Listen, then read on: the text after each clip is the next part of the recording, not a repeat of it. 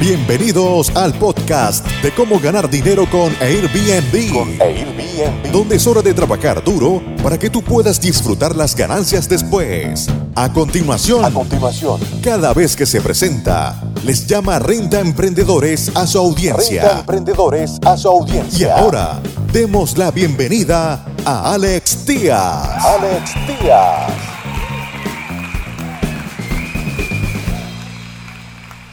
¿Cómo están amigos renta emprendedores? Bienvenidos al episodio número 16, penúltimo episodio de nuestro podcast, nuestra serie de podcast Mega Tendencias, mirando hacia el futuro hasta el 2025. En este episodio vamos a hablar acerca de la mediocridad del mercado, la mediocridad del producto y los servicios y cómo siembran una nueva era de disrupción en la industria de viajes. Es muy importante ver cómo se van a empezar a abrir espacios, lo hemos comentado a lo largo de estos 16, no, 17 episodios, este es el penúltimo, falta el último episodio que sería el próximo. Y bueno, para darles un poco de contexto para todos aquellos emprendedores que apenas se están uniendo a esta serie de podcasts de mega tendencias, mirando hacia el futuro hasta el 2025. Bueno, en el episodio número uno estamos eh, haciendo el ejercicio imaginándonos que estamos despertando en el 2025 y que la pandemia ya es cosa del pasado. Estamos imaginando que esto ya está en el espejo retrovisor, que ya quedó muy muy atrás y ahora estamos viendo las nuevas, eh, los nuevos paradigmas, cómo viajamos, cómo compramos, cómo, eh, eh, cómo nos hospedamos, cómo nos, nos, socializamos. Todo eso lo hemos visto a través de estas, estos 17 episodios enfocados a la industria del turismo y reuniendo opiniones de expertos en industrias hoteleras, industria de los cruceros, industria de las aerolíneas, industria de eh, los pagos, tarjetas de crédito. Vimos también eh, mercados en particular como Asia y cómo están creciendo a nivel eh, mundial. India, China, Indonesia. En el episodio número uno en particular vimos eh, la nueva psicología y nuevas, las nuevas emociones del viajero. ¿Qué es lo que es más importante? ¿Cuál es el motivo por lo que este viajero decide buscar momentos más conmovedores, tener un viaje más introspectivo y más lleno de momentos liberadores emocionalmente y psicológicamente. ¿Qué le pasó al viajero durante la pandemia? ¿Qué fue lo que, lo que, lo que sufrió emocionalmente, psicológicamente, financieramente? ¿Qué, pasó ahí? En el episodio número 2 vimos eh, las nuevas tendencias de turismo nacional, cómo explotar al turismo nacional en diferente país a nivel mundial.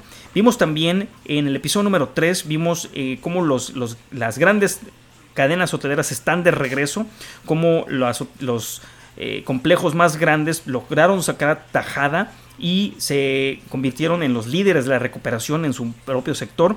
En el episodio número 4 vimos un grupo hotelero Accor en Europa y cómo se enfocó en el estilo de vida para salir de esta pandemia. Episodio número 5 vimos al nómada digital cómo trabajar remotamente desde cualquier lugar impulsa un nuevo tipo de viaje de negocios.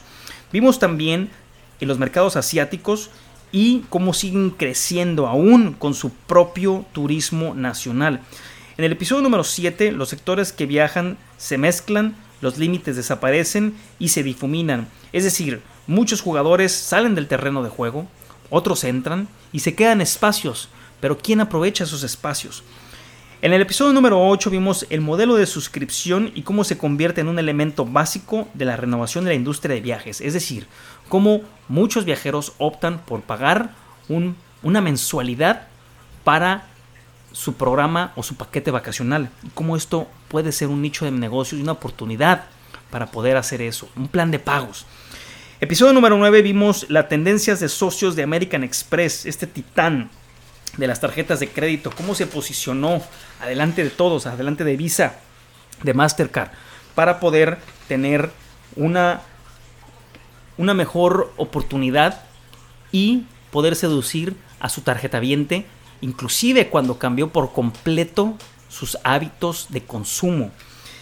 En el episodio número 10 vimos las aerolíneas que sobreviven y cómo se alejan de cualquier nueva aventura de negocios, puesto que literalmente pasaron cojeando hacia el otro lado del río. En el episodio número 11 vimos las líneas de crucero, cómo se fusionaron, cómo se recortaron y cómo se refugiaron en sus islas privadas. En el, episodio número 12 vimos el auge de las carteras digitales o las mobile wallets, los pagos digitales en la industria turística y los viajes. Episodio número 13 vimos a el Departamento de Cultura y Turismo de Abu Dhabi. Compartimos fragmentos de una entrevista con el, eh, el CEO del Departamento de Cultura y de Turismo de Abu Dhabi. Cómo están preparando para el regreso del turismo de los eventos. En el episodio número 14 vimos los robots, vimos la automatización y vimos la inteligencia artificial en la industria turística. Episodio número 15, vimos las rentas vacacionales y cómo sufren más restricciones, más vientos en contra en este nuevo mercado. Y en el episodio número 16, que estamos a punto de arrancar, vamos a ver la mediocridad del producto y cómo siembra una nueva era de disrupción en la industria de los viajes. ¿Qué es lo que va a pasar a medida que se recortan nóminas, se recortan gastos, se recortan insumos? Cómo golpea eso la experiencia del viajero y el producto, cómo se vuelve cada vez más eh, mediocre. La mediocridad del producto siembra una nueva era de disrupción en la industria de viajes, es el título de este episodio. Si las aerolíneas y los hoteles terminan recortando también demasiado, se arriesgarían a brindar muchas oportunidades para que surjan nuevas empresas llenen los vacíos y consuman participación de mercado. No pueden recortar y recortar y recortar. Tiene que haber un equilibrio para que no comprometan la calidad, que no comprometan el servicio. Pero una recuperación más rápida en los viajes corporativos haría que este problema fuera un tanto dudable, que fuera que estuviera sujeto a discusión para muchas empresas. Entonces, ¿qué es lo que estamos viendo? Como megatendencia, si bien algunos hoteles y aerolíneas pasaron cojeando al otro lado de la crisis, dejando atrás muchas bajas corporativas, en el 2025 se ven muy diferentes a como eran antes.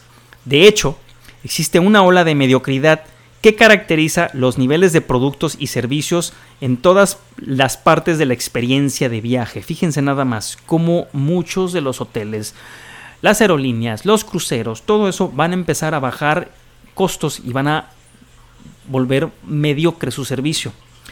La experiencia del vestíbulo o de los lobbies en los hoteles es menos personal de lo que era antes de la pandemia, debido a la migración de la industria hacia las funciones sin contacto. Lo hemos estado hablando a lo largo de, esta, de series de podcast, incluidas las funciones de check-in y check-out móviles desde aplicaciones para teléfonos inteligentes. Los hoteles redujeron los costos de mano de obra, especialmente para el mantenimiento del hogar la limpieza diaria y los diversos servicios de habitaciones ya no son estándar en todos los segmentos de mercado, especialmente las marcas más accesibles orientadas a los viajeros de placer y los mercados de autoservicio. Recordemos que el autoservicio, es decir, que tú puedas pagar directamente sin la intervención de otra persona, que todo esté automatizado, cómo impacta la experiencia de el huésped, del viajero del consumidor. Las aerolíneas heredadas destruyeron rutas de punto a punto durante los últimos cinco años a favor de enviar la mayoría de los vuelos a través de sus centros en el 2025. Estas aerolíneas recuerden que recortan viajes de un destino a otro para poder concentrarse en las ciudades más grandes. Las aerolíneas habían estacionado casi todas las flotas de aviones como Airbus 380 o Boeing 777, incluso aquellos mejorados con nuevos negocios productos de clase debido a caídas catastróficas cinco años antes en viajes corporativos que aún no se han recuperado por completo. Es decir, estamos en el 2025 y aunque ya pasó la pandemia, todavía los niveles de viajes corporativos, de turismo, de evento, no se han recuperado al 100% porque estas corrientes de o tendencias de trabajo en casa siguen muy fuertes y llegaron para quedarse en ciertas en ciertos rubros, no aplica para todo el mundo. Las principales aerolíneas marcaron los servicios a bordo y proyectos de gastos de capital en aeropuertos como una forma de apuntalar el efectivo durante el peor de la, lo peor de la pandemia.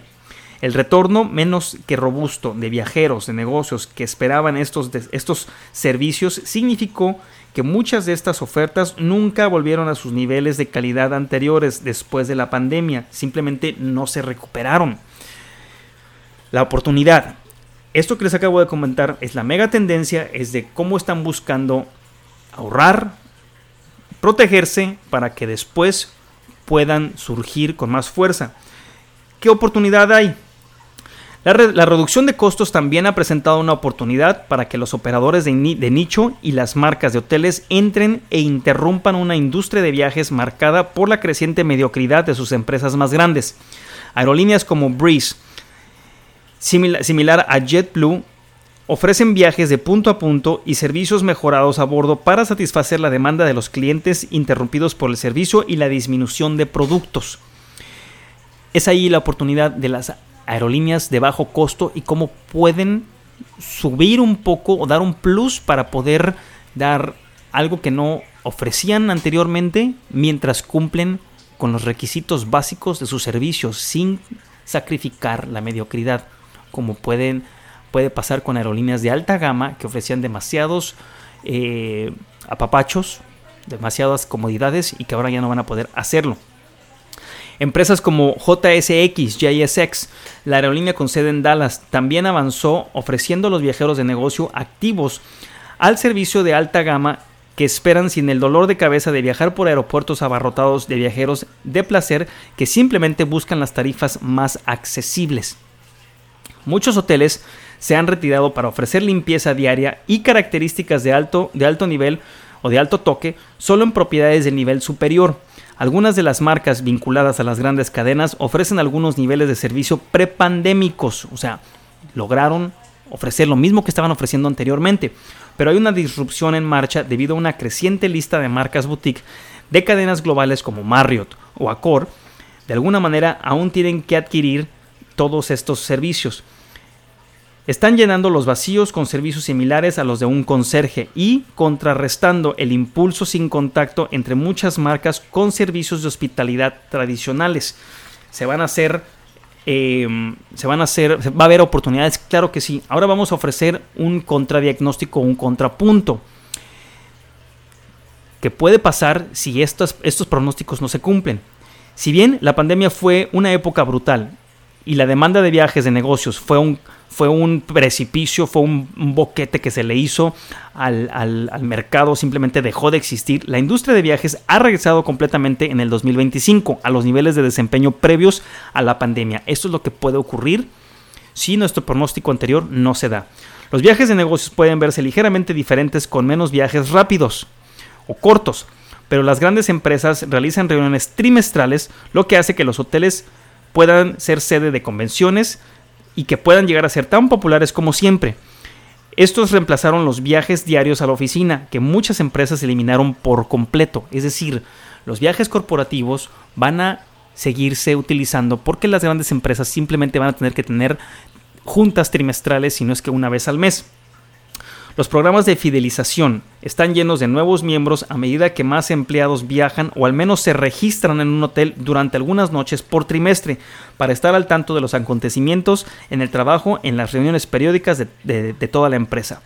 Esto ha llevado a un bombardeo de grandes marcas que intentan diferenciar sus productos para atraer más clientes corporativos. Sí se va a reactivar, pero no se va a reactivar como antes. Se va a modificar un poco las tendencias.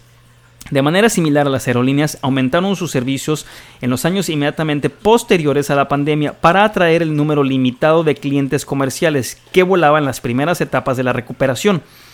Con más viajeros de negocios de regreso en la cartera y en el aire en el 2025, las aerolíneas una vez más intentan superarse entre sí con suites privadas en clase ejecutiva y calificaciones de nivel superior en sus programas de lealtad. Muchos viajeros ahorraron miles de millas durante la pandemia, durante cancelaciones de viaje, y van a poder utilizarlos de vuelta.